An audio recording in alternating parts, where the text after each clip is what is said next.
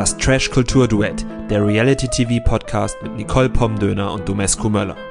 Hallo zusammen, da sind wir wieder. Die erste Hälfte Aito ist vorbei und wir steigen mit Folgen 11 und 12 ein. Mein Name ist Thomas Gemöller und neben mir sitzt Nicole. Hi. Hallo. Worüber müssen wir reden? Ich glaube, das äh, haben die Aito-Macher schon selbst gezeigt. Es geht heute, glaube ich, hauptsächlich bei uns um Josua und seine Eifersucht. Oder siehst du das anders? Ja, ich würde dem eigentlich gar nicht so gerne so viel Raum geben, aber ich glaube, man muss, weil es dann doch wirklich, wie du schon gesagt hast, sehr präsent war und man da eigentlich nicht drum kam. Aber es war einfach nur alles sehr, sehr unangenehm. Ja, also ich fand da auch verschiedenste Aspekte unangenehm. Was fandst du am unangenehmsten? Also es, wir kennen ja die Situation, Josua und Sarah sind, glauben, dass sie ein Perfect Match sind und passen irgendwie nicht zusammen, weil sie gern etwas freier ist und Josua etwas eifersüchtig, was heißt etwas eifersüchtig, damit untertreibe ich völlig, sehr, sehr eifersüchtig ist und trotzdem denken sie, dass sie ein Perfect Match sind und schlawenzeln umeinander herum und das ist in dieser Folge, hat das glaube ich 80%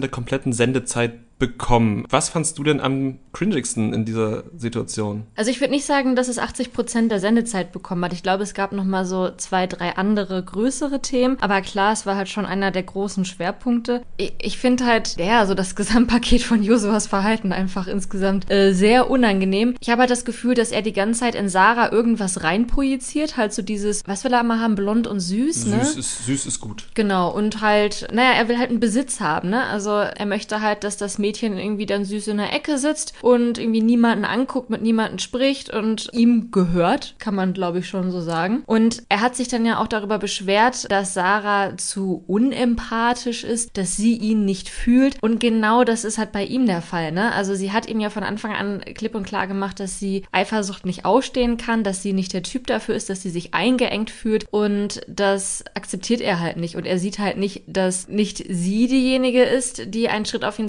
machen sollte, sondern andersrum. Das ist auch ein Problem und Josua ist da tatsächlich auch sehr festgefahren. Ich glaube, er möchte, also er hat ja benutzt ja auch immer das Wort Loyalität und er möchte Sarah loyal sein, nur ist das ja irgendwas, was nicht real ist. Also die beiden werden ja niemals zusammenpassen und das projiziert er halt da rein und er würde sich gerne treu bleiben, indem er weiter sich auf Sarah fixiert. Nur ist das ja völlig, völliger Quatsch und das ärgert mich halt so, dass er halt für irgendwas kämpft, was total lächerlich ist. Und was mich auch ärgert, ist, dass erstmal der Fehler liegt natürlich bei Josua. Ich möchte da jetzt niemanden mehr mit reinziehen. Aber was mich auch ärgert, ist, dass Aurelia und Melina ihn da so ein bisschen drin bestehen stärken. Aurelia hat ja auch immer wieder gesagt, ja, du musst da jetzt nicht hingehen und nimmt ihn dann schon sehr in Schutz. Oder auch Melina hat dann in der O-Ton-Situation, äh, ich habe es mir aufgeschrieben, gesagt, Josua sei ein bisschen eifersüchtig und das ist äh, die Untertreibung des Jahrhunderts. Würdest du den auch eine, zumindest Teilschuld an der Eskalation dieser Situation geben oder siehst du das anders? Finde ich schwierig zu beurteilen. Also ich weiß schon, was du meinst. Ich fand aber eigentlich, also die Szene, auf die du dich berufst, das war ja die Szene, wo Josua halt dann irgendwie seinen krankhaften Eifersuchtsanfall hatte, weil Sarah mit Jamie auf dem Date war und Josua vorher und nachher nicht genug betüttelt hat. Und dann war er irgendwie am Boden zerstört und hat sich da ganz im Unrecht gefühlt und sie hätte ihm eigentlich nur vorher die Füße küssen sollen und sowas. Und in der Szene hat man dann ja gesehen, wie dann Aurelia und Melina ihn halt getröstet haben. Und ich fand das eigentlich eine sehr schöne Szene, weil man halt nochmal gesehen hat,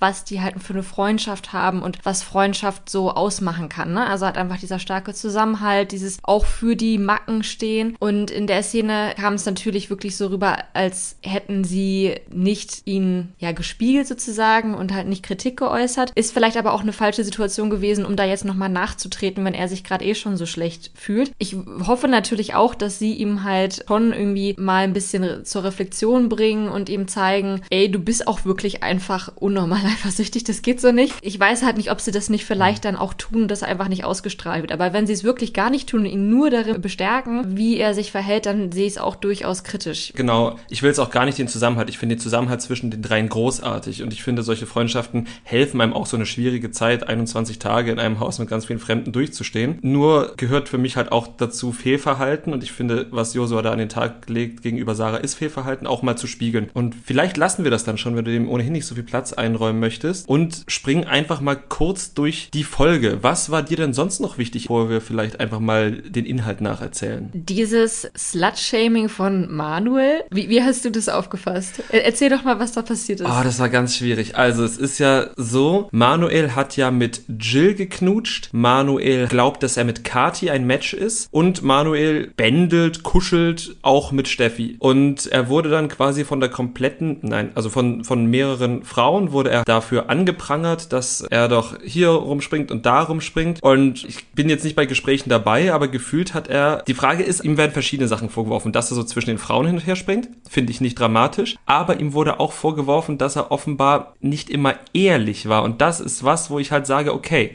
Manu, wenn du einfach nur mit einer kompletten Egaleinstellung, wie zum Beispiel die liebe Jill, einfach nur mit jeder Frau knutscht, dann ist das für mich okay. Wenn du denen aber unterschiedliche Sachen erzählst und Steffi vielleicht hier und da ein bisschen mehr Hoffnung gemacht hast und gleichzeitig auch noch vielleicht eine andere Hoffnung, also zwischen dir und Jill ist, glaube ich, alles cool, aber vielleicht sind da noch andere Frauen, die da halt irgendwie mit ein bisschen mehr Intuit sind. Also da muss ich sagen, Kati kaufe ich das null ab. Nee. Also die beiden haben ja irgendwie die ersten zwei, das ist vielleicht drei Tage, ich glaube, es waren aber auch nur zwei Tage so ein bisschen rumgeturtelt, haben ja, glaube ich, auch ein bisschen geknutscht oder so, ne? Oder gefummelt. Und sie hat ja dann auch selber gesagt, nee, das ist nix. Und das scheint ja auch bei ihm angekommen zu sein. Und ich habe überhaupt nicht verstanden, was Kati dann in dem Ganzen da gemacht hat, genauso wie Finja. Und Vanessa, bei Vanessa habe ich es auch nicht verstanden. Die hat doch auch irgendwann, ohne das Wort zu benutzen, hat sie ja wieder analysiert, dass Manuel ein Fuckboy ist. Oh, sie hat das Wort nicht benutzt, aber äh, ihrer Analyse nach hat sie genau das gemeint. Und ich verstehe in dem Falle halt, wenn er wirklich unehrlich war, ist das halt nicht cool. Aber es ist in einer Dating-Show, das sagt er, das sagen auch nicht viele, aber es sagt der ein oder andere Kandidat, die eine oder andere Kandidatin auch. Ja, das soll er doch machen. Sehe ich genauso. Aber ich fand das von Vanessa eigentlich ganz charmant. Also ich finde, sie hat es halt so ganz lustig auf den Punkt gebracht, ohne jetzt irgendwie ihm wirklich Vorwürfe zu machen. Also er ist da dadurch ja auch selber so ein bisschen dann in den Schulen gekommen und dachte sich, ups, ja stimmt. Und ich sehe das so wie du. Also er muss natürlich da irgendwie ehrlich sein. Und ich glaube, gerade das mit Steffi ist halt so ein typisches Ding. Diskrepanz von dem, was im Haus passiert, die halt 24-7 aufeinander hocken und dem, was wir als ZuschauerInnen sehen. Weil ich hatte jetzt nie das Gefühl von dem, was man gesehen hat, dass bei Steffi und ihm wirklich mehr als Freundschaft ist, sondern dass er sich halt ihr immer gegenüber sehr kumpelig verhalten hat. Aber natürlich wissen wir ja nicht, was da passiert, wenn die wirklich durchgehend aufeinander hocken. Auch dann ja zusammen kuscheln, zusammen einschlafen und er das dann halt vielleicht einfach nicht gut kommuniziert, dann kann es natürlich sein, dass sie sich da Hoffnung macht. Insgesamt fand ich es aber auch irgendwie ein bisschen unangenehm, wie sie und halt auch die anderen da so mit umgegangen sind. Also ich würde sagen, Manuel, go for it, aber verletzt am besten keine Gefühle.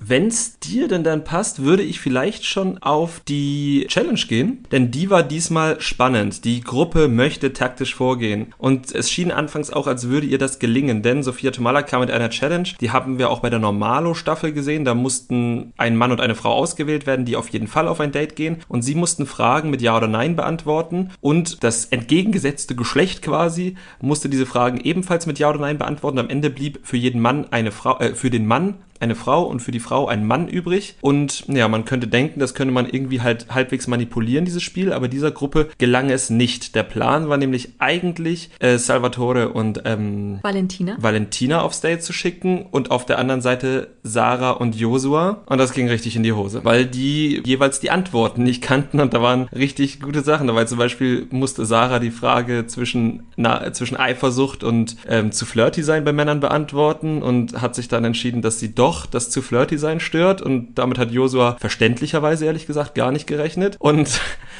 die, bei ähm, Salvatore war es noch etwas lustiger, weil er wurde gefragt, was er denn lieber möchte, schlau und hässlich oder dumm und schön. Und äh, Salvatore hat gesagt, er möchte dumm und schön und Valentina hat gedacht, es wäre andersrum, aber Valentina hat auch die Antworten verwechselt. Und das war insgesamt eine wunderschöne Situation, die Diogo auf den Punkt gebracht hat, weil Valentina es falsch aufgesagt hat. Naja, das ist eben sein Beuteschema. Oder kannst du es noch irgendwie cleverer rüberbringen? Nee, ich finde, du hast das schon so gut beschrieben, wie man das eben beschreiben kann. Ja, es war dann sehr bezeichnend, dass die beiden Paare dann nicht aufs Date gehen konnten. Und man hat auch sofort gemerkt, dass RTL sich dann auch dachte, ach okay, dann sind sie jetzt ja doch noch ganz schön weit weg vom Erraten. Ja, also wirklich, wir zählen mal durch die Dates waren, also die sind aufs Meer gefahren und haben dann einen Bootsausflug gemacht. Genau, also äh, ich glaube, wir haben noch gar nicht gesagt, wer oh ja. denn jetzt äh, das Date gewonnen hat. Also Salvatore ist da mit Finja aufs Date gegangen und Sarah mit Jamie.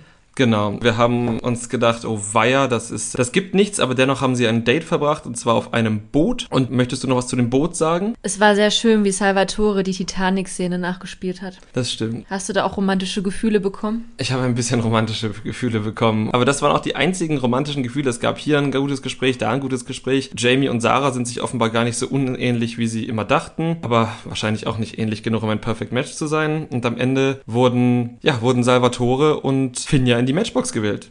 Und waren wenig überraschend kein Match.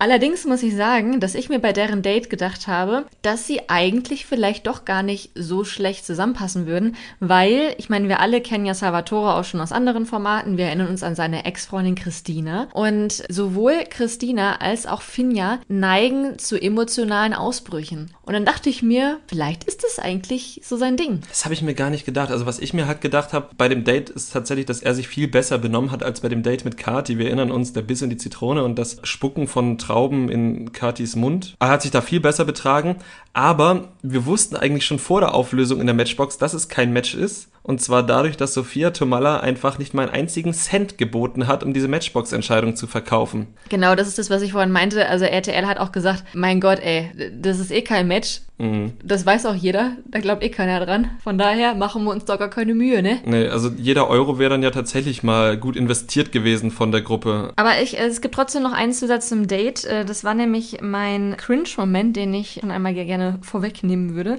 Und zwar hat sich bei dem Date, die waren da ja schön auf dem Meer mit ihrem Bötchen da, hat sich herausgestellt, dass Salvatore Angst vor offenen Gewässern hat und sich nicht in das Wasser getraut hat, was ziemlich klar war. Also man konnte da hier Füße und Fische und alles sehen. Trotzdem hatte er da Angst vor, was ich völlig legitim finde. Und er wurde dann aber, oder die anderen haben sich dann schon über ihn lustig gemacht. Also vor allem Sarah und Jamie haben dann irgendwie gesagt, dass er eine Pussy ist und dass er ja sonst immer so auf dicke Eier macht und jetzt hätte er so Angst. Und das ist halt, also das geht halt nicht, ne? Also du kannst halt noch so dicke Eier haben und noch so eine große Fresse haben. Und trotzdem hast du vor irgendetwas Angst. Und ja, ich meine, wir bewegen uns ja immer noch im Trash-TV, da sind, da sind nicht immer alle Aussagen ganz so reflektiert. Und ich will ja auch nicht päpstlicher sein als der Papst, aber also ich finde, Ängste sind halt einfach legitim. Und auch ein Salvatore darf vor etwas Angst haben und muss sich dafür dann nicht beleidigen lassen. Absolut. Und deshalb war auch tatsächlich Salvatore und sein Schwimmring mein Top 1 Moment, oh. weil ich das irgendwie, das hat diesem Charakter Salvatore, den wir jetzt nun aus so vielen Formaten schon kennen, irgendwie nochmal eine gewisse Tiefe gegeben. Dass er halt Angst vor offenen Gewässern hat, das, was, wie du sagst, völlig legitim ist, dass er dann aber trotzdem diesem Gruppenzwang erliegt, irgendwie auf diesen Reifen geht, sich am Boot festhält und vielleicht auch deshalb dann eben, weil er dann mal so eine Schwäche gezeigt hat, ganz anders im Date mit Finja umgegangen ist, als er es mit Kati war, als er der große zitronenbeißende Gewinnertyp gewesen ist. Er hat ja auch gesagt beim Date mit Finja, endlich mal was Seriöses. Endlich mal was Seriöses, ja. Also unabhängig von dem, was sonst noch so in der Folge passiert, hat mir dieser, dieses Date und mit auch mit dieser artikulierten Angst einfach von Salvatore schon irgendwie gefallen, weil es dem Charakter, den wir aus fünf,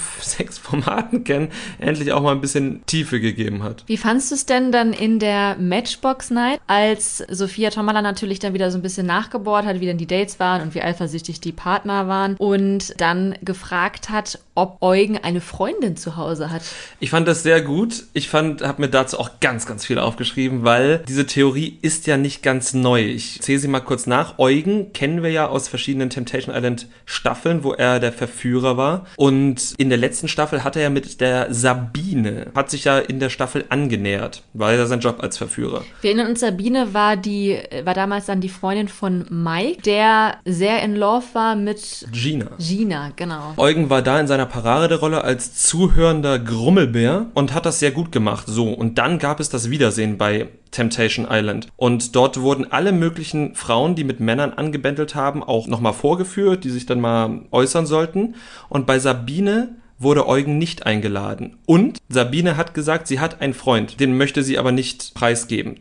Zu dieser Zeit wurde aber Are You the One gedreht. Oder es wurde danach noch gedreht. Und die Frage ist halt, wurden da schon Verträge unterschrieben? Ist er vielleicht tatsächlich mit Sabine zusammengekommen oder ist er nach dem Aito-Dreh mit Sabine zusammengekommen und war da gerade in so einer Kennenlernphase. Also man weiß natürlich nicht, hat Eugen eine Freundin zu Hause, aber wenn da, es, es gibt so viele Gerüchte, die Jungs vom Erdbeerkäse-Podcast haben das auch schon vermutet, wenn Sophia Tomalla so eine Anspielung macht, dann weiß die Produktion da auch irgendwas.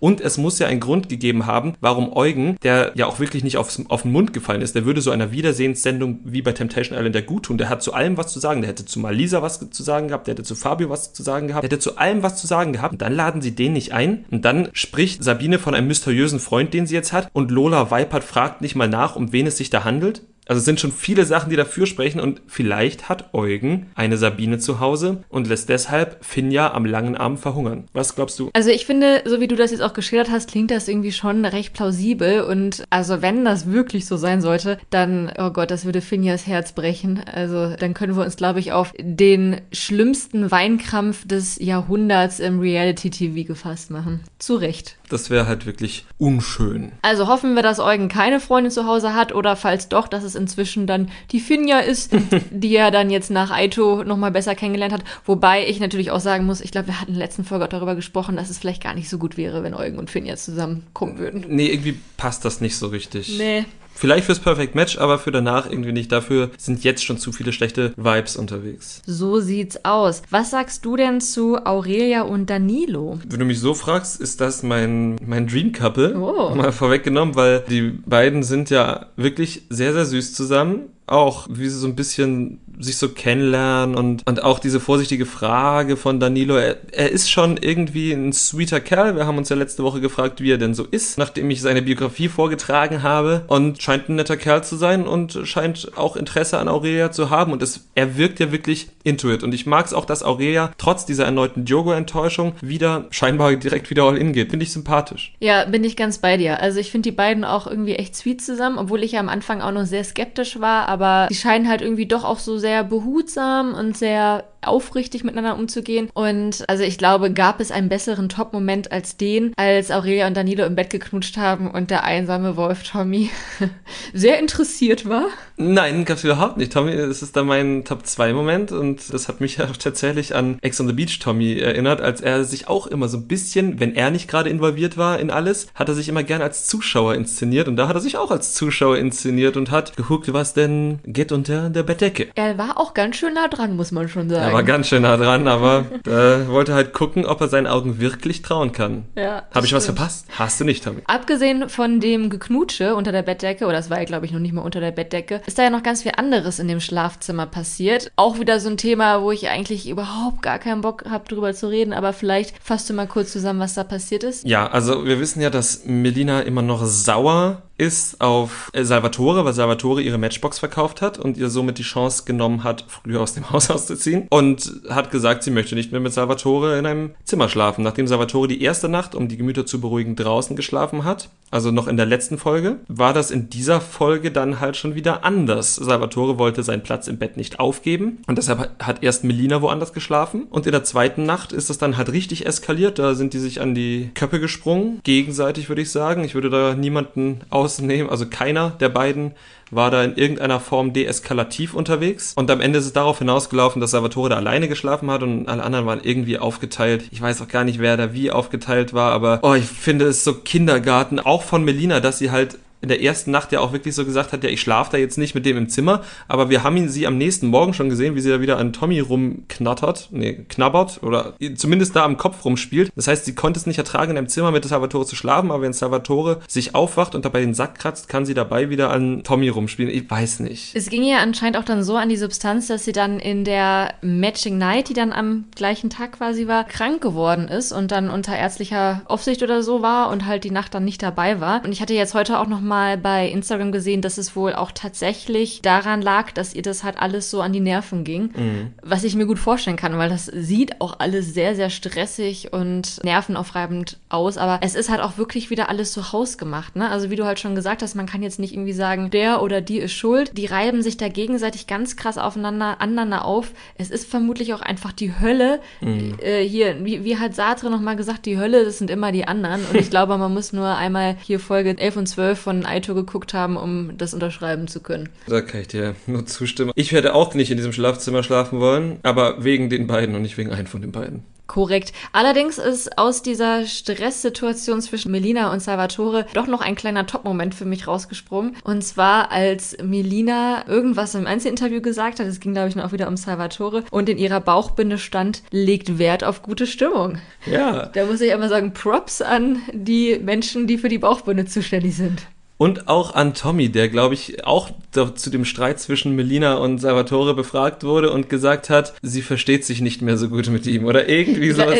Sie mag ihn nicht mehr. Sie mag ihn nicht mehr. Also sowas ganz harmloses, das war auch einfach, war auch einfach nett. Nett zusammengefasst. Das ist deeskalativ. Tommy ist schon irgendwie so ein Süßer, ne? Also äh, der hat ja schon immer so seine Momente, wo man irgendwie so denkt, ach Tommy, was machst du da eigentlich? Aber so gerade habe ich wieder so eine echt gute Tommy-Phase, muss ich sagen. Ich habe auch eine echt gute Tommy-Phase. Wenn Tommy gerade kein Fuckboy ist, ist er einfach ein sehr netter Kerl. Wo du gerade den Fuckboy ansprichst. Ich weiß, wir springen jetzt heute echt so ein bisschen hin und her, aber es war auch irgendwie wieder viel Gewusel. Es gab ja auch noch die Szene, in der Vanessa Alex angesprochen hat oder die sich ausgesprochen haben, weil Alex sich ja darüber lustig gemacht hat, dass Vanessa Follower gekauft haben soll. Wie hast du das erlebt? Es ist natürlich, wenn gerade im Fernsehen über jemanden, der sein Geld mit Instagram verdient wird, dass er Follower kauft ist das halt erstmal schlecht fürs Geschäft. Und daher kann ich Vanessa verstehen, dass ihr das nicht passt. Ich will mich auch gar nicht äußern, ob sie das tut oder nicht, weil ich weiß es einfach nicht. Ich weiß nur, dass das eigentlich auffällt und ich frage mich, woher kam das Gerücht? Setzt Alex das einfach nur so in die Welt, möchte ein bisschen sticheln, mag er sie nicht? Ich habe keine Ahnung. Oder weiß er da was? Ich weiß es nicht, aber sagen wir es mal so, Alex war ziemlich betrunken an dem Abend, so hat es gewirkt. Er singt da halt irgendwas rum und pöbelt halt ein bisschen. War sogar grammatikalisch falsch, was er gesungen hat. War sogar grammatikalisch falsch, was er gesungen hat. Also äh, ich fand es nicht cool von ihm. Ich muss halt auch ganz ehrlich sagen, es interessiert doch kein Schwein, wer da sich Follower FollowerInnen kauft. Also, Na, die, die, die, die Werbepartner von Vanessa schon. Ja, klar, aber also er hat das ja wahrscheinlich jetzt nicht im Fernsehen irgendwie erzählt, um ihre Werbepartner zu vergrauen, ne, sondern irgendwie um sie zu schämen. Keine Ahnung was, aber es geht dann ja in erster Linie um die ZuschauerInnen und wen interessiert's? Also, die sind da alle da, um eine gute Show zu machen und dann, ja, also ich fand's unnötig. Ich fand's von ihm absolut unnötig. Ich fand ihren Zusammenbruch dann auch etwas unnötig. Wie gesagt, also ich versuche mir sowieso ein bisschen hauptsächlich, also ich versuche ja immer, dass wir irgendwie an der Sendung bleiben und nicht dieses Instagram halt mitmachen, weil ich glaube, dann wird dieses Universum so groß, dass eine halbe Stunde einfach nicht mehr ausreicht. Aber es ist, ja, also es war von ihm unnötig. Ihre Reaktion ist natürlich vor dem Hintergrund, dass sie Angst hat, Werbepartner zu verlieren oder, oder ihre Glaubwürdigkeit, die ja bei Influencern immer sehr wichtig ist, natürlich auch verständlich, aber ich fand es auch ein bisschen drüber. Keine Ahnung. Was war denn so dein Cringe-Moment? Ich glaube, den hast du noch nicht erwähnt, oder? Mein Cringe-Moment, wir waren da jetzt auch schon, war tatsächlich Melina, die nicht bei Salvo schlafen wollte, aber am nächsten Tag dann, sobald der Morgen angebrochen war, doch bei Salvo im Zimmer auf der Matratze hing. Hattest ja. du denn noch einen extra Cringe-Moment? Ah nee, du hattest ja die Kollegen da, die Salvo gedisst haben. Ne? Genau, abgesehen davon war natürlich die komplette Josua-Geschichte cringe, aber das haben wir ja schon. Die war mega cringe. Ich habe noch einen Top-Moment tatsächlich. Oh, schieß los. Und zwar, der Top-Moment gebührt Jamie, mein dritter Top-Moment, der mal wieder als König der Metaphern bei Aito aufgestanden ist, denn er hat ja versucht, ein bisschen Sarah davon zu überzeugen, vielleicht doch mit ihm was zu starten. Und zwar hat er zu ihr gesagt, sie solle, wenn sie zusammen ein Haus bauen wollen, hat er glaube ich gesagt, ein Haus, dann soll sie das nicht auf etwas anderem bauen. Also quasi Sarah soll ihre Jamie-Haushälfte nicht auf Josua bauen, weil das wird sonst instabil. Ja, hat er wieder sehr schön gemacht. Hat mir gefallen. Der Jamie, der Wortkünstler. Wortkünstler. Der Wortkünstler. Nee, das, das muss man ja auch immer mal huldigen. Das passiert ja nicht so oft, dass da so schöne Metaphern dabei sind. Gut, dann würde ich sagen, haben wir doch alles nacherzählt, auch ein bisschen erörtert. Dann kommen wir jetzt zur Matching Night und da haben wir vorab erfahren, dass ein bisschen taktisch gespielt werden sollte. Sie wollten nämlich die drei Matches aus der ersten Matching Night versuchen zu reproduzieren, von denen sie dachten, dass sie es sind. Was sie ja, glaube ich, schon die letzten zwei Matching Nights irgendwie immer so halbherzig versucht haben. Ja, aber diesmal haben sie es wohl durchgezogen. Sie hatten eine Taktik, aber irgendwie ist sie nicht aufgegangen. Wie haben sie sich dann zusammengesetzt? Also es war Männerwahl. Eugen hat Finja gewählt. Salvatore hat Jackie gewählt und hat an, in dem Zusammenhang auch nochmal gelobt, dass er sie ja so mag, weil sie eine der seltenen Frauen ist, die immer ihre Meinung sagt. Und da musste ich ein bisschen schmunzeln, weil Melina und Aurelia sagen ihm ja auch immer ihre Meinung ins Gesicht, aber es sind halt nicht die Meinungen, die er hören möchte. Ja, die Meinung ist immer die Meinung der anderen oder so. Oder die eigene. Wie auch immer. Manuel hat dann Kati gewählt, das hattest du ja schon gesagt, dass er immer noch glaubt, dass sie ihr Perfect Match ist. Alex kam diesmal nicht zum Schluss und hat Steffi gewählt. Mhm. Danilo hat Jill gewählt, hat auch betont, dass es ja nur strategisch ist. Jamie hat dann Sarah gewählt. Josua Valentina. Das war auch irgendwie ganz witzig, ne? Weil auch Josu hat wieder betont, dass es ja eine rein strategische Wahl ist, während Valentina immer noch dran festhält, dass sie eigentlich ein Perfect Match sind. Also ein wirkliches Perfect Match. Ja. Tommy hat die nicht anwesende Melina gewählt. Diogo musste sich dann entscheiden zwischen Aurelia und Vanessa. Und wie ihr ja dann schon von unserer letzten Folge wisst, sind wir fest davon überzeugt, dass die drei auch tatsächlich ein Perfect Match sind. Und äh, Diogo hat dann Aurelia bei sich behalten, hat Vanessa wieder auf eine Bank geschick geschickt. Wie fandest du das? Nee, ich nehme an, dass sie, dass das die Taktik war, dass Diogo das Match aus der ersten Matching Night spiegeln wollte und das war halt Aurelia. Ich nehme aber an, dass das Ergebnis nicht anders ausgesehen hätte, wenn er Vanessa gewählt hätte, sondern dass auch wieder drei Spots angegangen wären. Wir erinnern uns, einer davon ist ja für Jules und Francesco. Das heißt, für diese neun Paare, die zusammensaßen, gab es nur zwei Matches. Das heißt, unsere Promis drehen sich im Kreis. Da sind wir schon weiter als die. Ein bisschen, nicht sonderlich, weil ich denke, ich werde nächste Woche werden wir uns mal ein bisschen zusammensetzen und ein paar Felder rot markieren in unserer Excel-Tabelle und dadurch ein bisschen was ausschließen können. Aber wir sind eigentlich im Moment auch nur so weit, dass wir sagen können, okay, wir glauben, dass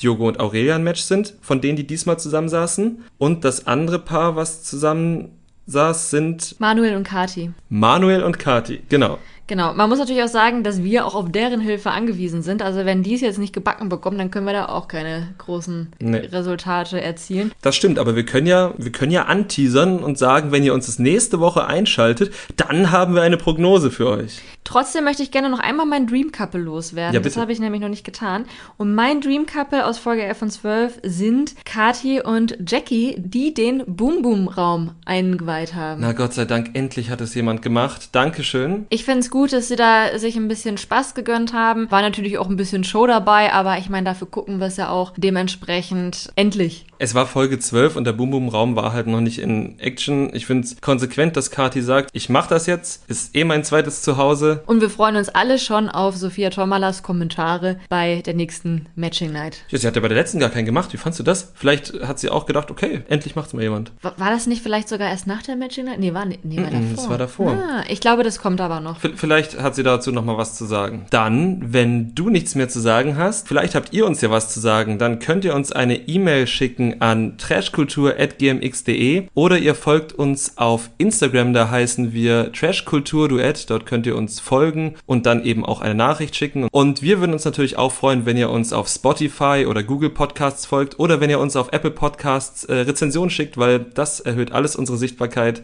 Damit würde ich sagen, verabschieden wir uns für heute und wünschen euch noch frohes Trash-TV-Schauen. Bis zur nächsten Woche. Tschüss.